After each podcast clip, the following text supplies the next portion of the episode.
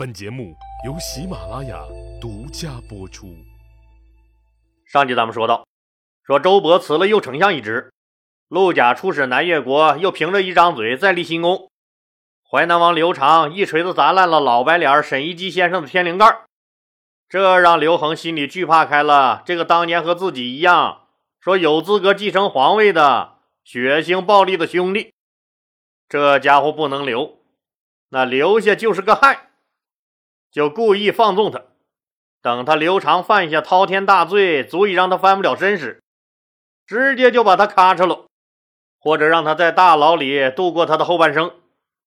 这淮南王刘长明目张胆的杀人都没有得到任何处罚，他刘长还真兴奋了，觉得刘恒皇帝太过柔弱了，你就是个软蛋怂包完犊子玩意儿，根本就不敢拿自己怎么样。于是。这刘长更狂了，他哪里知道前面等待着他的是一条忘乎所以的不归路。咱们再来说说陈平。周勃辞去右丞相以后，陈平就成了大汉王朝唯一的丞相。可是好景不长，汉文帝二年，也就是公元前一七八年，大汉王朝丞相陈平去世，死后谥号献侯。陈平的一生那充满着传奇色彩，秦末汉初英雄辈出，一大把历史偶像都瞄准了这个时候出来混人气。他们联袂演绎的英雄传奇，那实在是精彩成了狗。但有资格被司马迁的《史记》列入世家的这一时期，也只有陈胜、萧何、曹参、张良、周勃和他陈平六个人，这名额多紧张！就六个，陈平能位列其中，那足见其功劳巨大。那我们怎么来评价这个伺候了六任老板的官场不倒翁呢？借用司马迁那谦大爷的评价，大致意思就是说，说陈平这个人能常常想出妙计，解救纷繁的危难，消除国家的祸患。到了吕雉执政时期，世事更是变化无常，但陈平竟然没惹上什么祸。安定了汉室不说，还保持了自己的荣耀和名望终身，被称为贤相，难道不是善始善终吗？如果没有才智和谋略，那是不可能做到这一步的。我们也都知道，陈平的好多计谋都颇为隐秘，外人无从知晓，但每次都能取得奇效。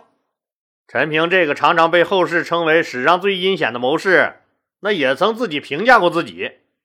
他说：“说我经常使用诡秘的计谋，我的家族后代看来是不行了。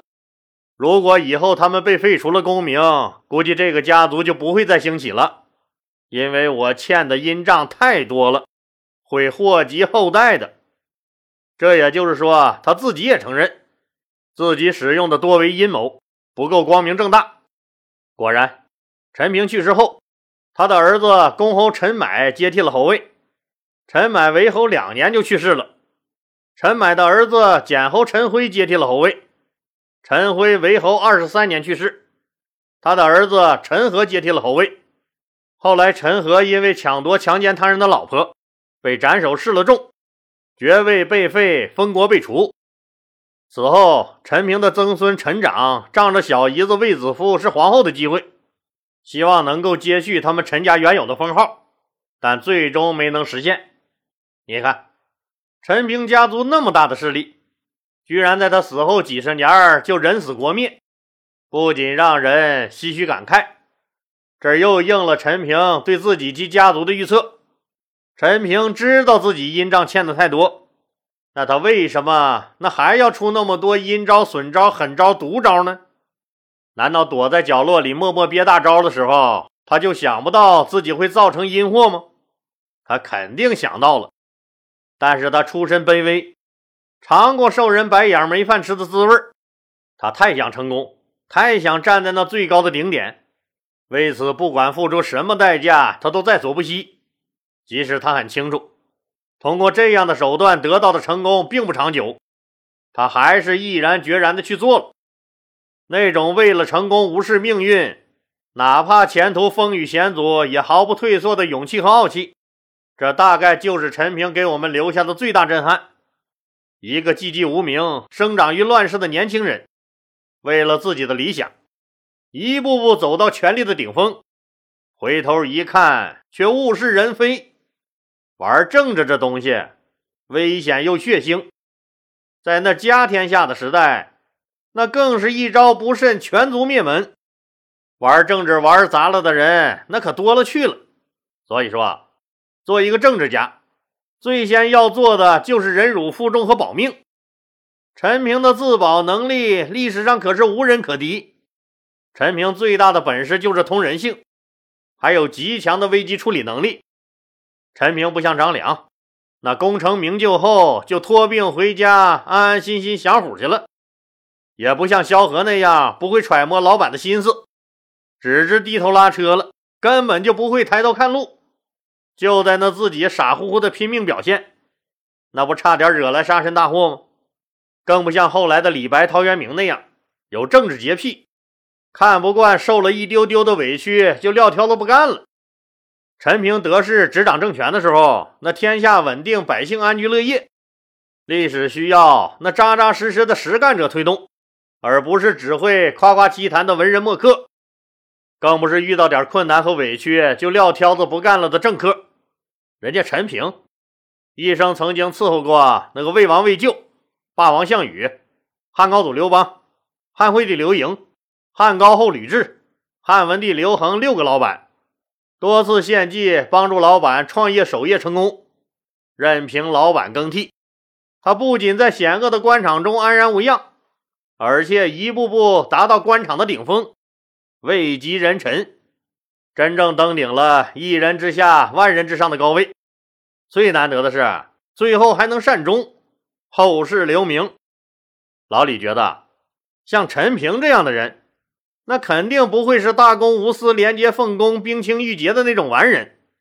但人们只记得他的阴谋诡计，却忘了他的功绩。老李认为这也不合适。陈平死了以后。大汉王朝的丞相位子又空了出来，刘恒左看右看，还真就没个合适的，就再次把周勃任命为丞相。可还没过一年，刘恒又以列侯都回归自己的封国为借口，免了他的相职，把他赶出了朝廷，让灌婴继任丞相。除了陈平，还有一些诸侯将相也永远的退守寂寞了，依次死了的。当然了。他们的身份都应该说轰了的。汉文帝元年有楚王刘交和齐王刘襄，二年有丞相陈平和燕王刘泽，三年有城阳王刘璋，四年有丞相的新接班人灌婴。他们都属自然死亡，比起天灵盖被砸碎了的沈一基先生来，那不知要幸福几万倍。这期间还发生了一件事儿，说刘襄、刘璋的弟弟刘兴居被封为冀北王后。心情一直就很不爽。说实话，确实他也爽不起来。老李讲过，在诛杀吕氏家族之前，汉朝那帮子大佬就承诺过，只要你们拼命搞定了吕禄、吕产两个混蛋，那赵王、梁王的位子那就是刘璋你们哥俩的。而且功劳最大的你们的大哥刘襄，那还是新皇帝的最佳人选。可是闹到最后呢？新皇帝这颗大桃子，那居然让偏居在代地、没有丝毫贡献的代王刘恒那小子给摘了。你说气人不？更可恨的是，二哥刘璋只被封了个城阳王，自己被封了个冀北王。按说一家子三兄弟都是王了，还要啥自行车？要自行车？可刘兴居清楚，自己和二哥刘璋的封地。那本身就是他们齐国自己家的地儿，合着你刘恒啊，你拿我们家的东西赏给我们呢？你刘恒自己一点血也不出啊，你啊！再说了，这冀北和本该属于自己的梁国那片地的差距，那可不是一星半点啊！难道自己这辈子那就该老死在这穷乡僻壤？不，我绝不甘心！我要享受长安的繁华。我要坐那把高高在上、金灿灿的大椅子，那不甘心咋整啊？造反呗！咱们一起来掰扯掰扯，他刘兴居有造反的资本吗？首先，他那两个牛逼闪闪的哥哥刘襄和刘璋，都相继去西天找阎王爷报道去了，家里再没其他抗硬的人了。其次，冀北国屁大个地方，就凭他冀北国的实力，那就想和中央政府对抗，那纯粹就是嫌自己命长啊！再次，造反也不符合那当时中军思想这个普遍认同的价值观，是被法理不容的。更是被世俗唾弃的。刘兴居左思慕右考虑，这事儿也没法干，更干不成，顿时瘪了鞋子，只能再等机会了。你别说，这机会啊，转身就来了。更准确的说，死神很快就降临了。汉文帝三年，也就是公元前一七七年五月，北方那个豪横的邻居匈奴又嫌自己家平米不够大了。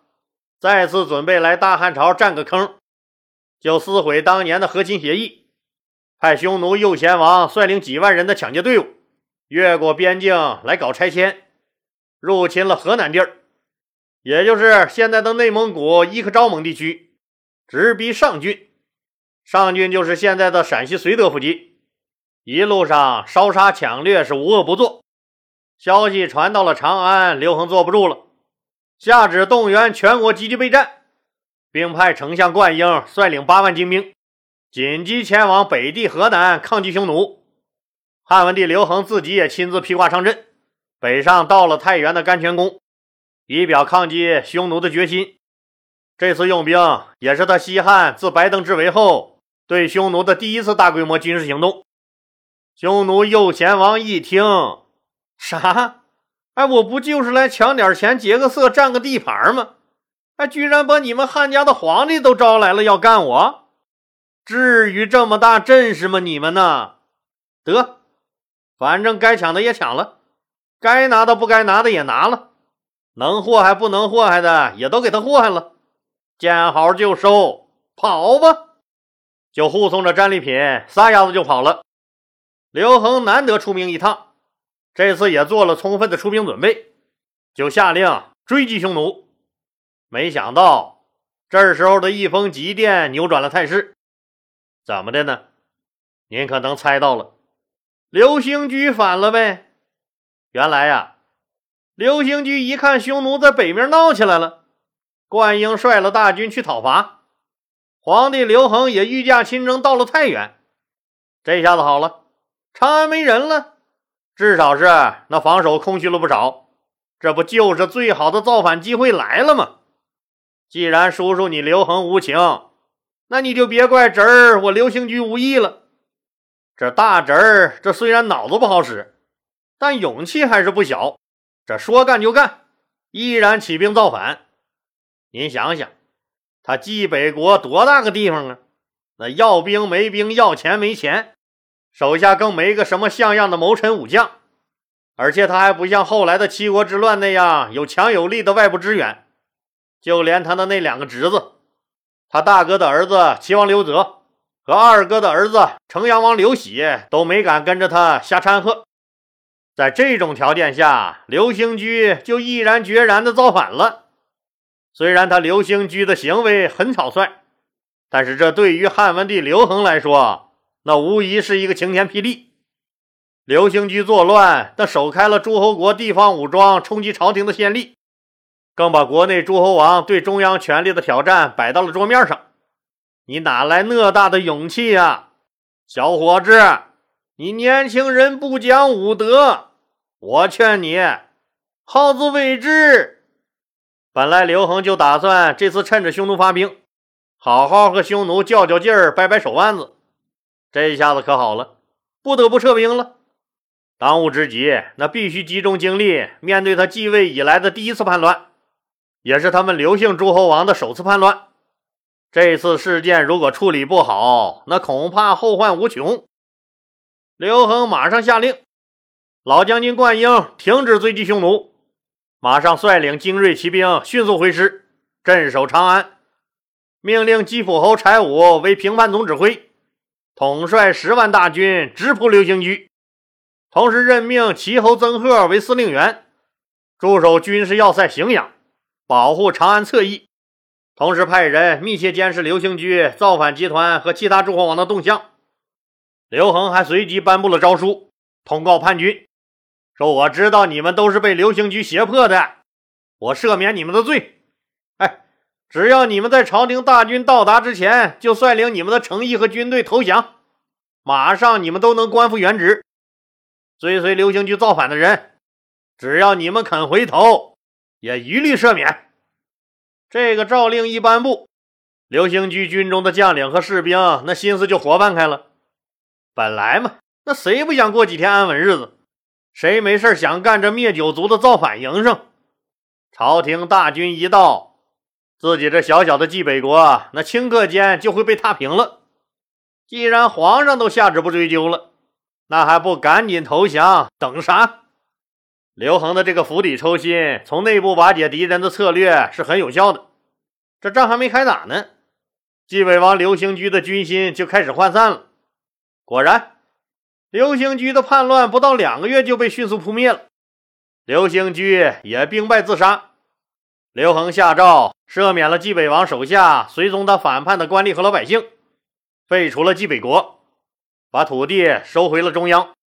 此次匈奴的入侵和刘兴居的造反，也不就是坏事儿，可以说是给了一个让刘恒展示自己的机会。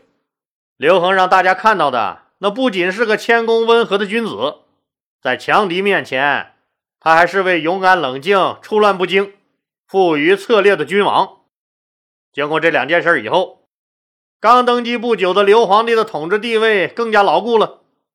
刘兴居的这次叛乱事件，那也让刘恒看到了他们刘氏诸侯内部的暗流涌动，也影响了他今后对各诸侯国的政策。这时候，匈奴的大单于还是冒毒。